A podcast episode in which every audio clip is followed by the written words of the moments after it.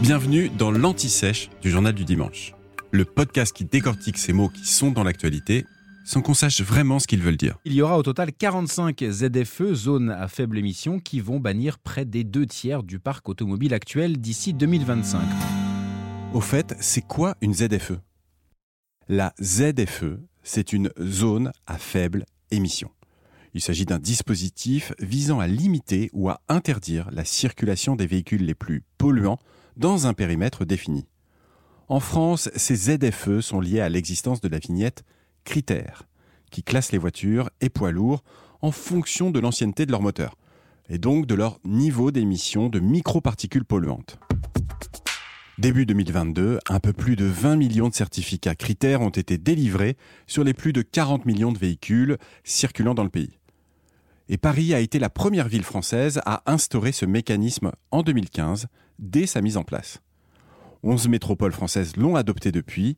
À partir de 2025, toutes les agglomérations de plus de 150 000 habitants devront disposer d'une ZFE, soit 43 dans l'ensemble du pays. Cette mesure a pour but de faire baisser le nombre de décès liés à la pollution de l'air. Parce que chaque année, dans l'Hexagone, on estime à 40 000 le nombre de personnes qui meurent à cause d'un air dégradé, selon Santé publique France. Mais ces chiffres sont sous-estimés d'après une enquête menée par des chercheurs en santé environnementale de l'université américaine Harvard. Eux parlent plutôt de 100 000 morts par an. S'il est encore trop tôt pour chiffrer l'efficacité de ces zones, plusieurs études concluent à des effets positifs. À Paris, la Pure, alors la Pure c'est l'atelier parisien d'urbanisme, estime que ces ZFE ont un impact pour 50 000 personnes, oui, c'est 50 000 personnes de moins qui sont exposées à des niveaux élevés de dioxyde d'azote grâce à l'interdiction de circulation des véhicules classés. Critère 5, critère 4 et hors catégorie. Le dioxyde d'azote, c'est un polluant toxique et c'est même le principal polluant dans l'atmosphère à Paris et en France. L'Europe compte 247 ZFE répartis dans 13 pays selon l'ADEME. L'ADEME, hein, c'est l'Agence de l'environnement et de la maîtrise de l'énergie. La Suède est pionnière du système. En 1996, les villes de Malmö et de Stockholm ont interdit la circulation en centre-ville des camions diesel et des cars de plus de 3,5 tonnes.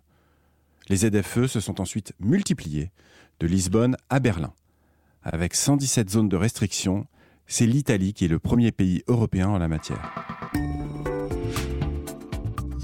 Venez d'écouter l'Anti-Sèche du Journal du Dimanche, le podcast qui répond à la question que vous n'osiez pas poser. Je suis Vivien Vergniaud et si vous avez aimé ce podcast, mieux si vous voulez écouter d'autres épisodes préparés par la rédaction du JDD, c'est facile.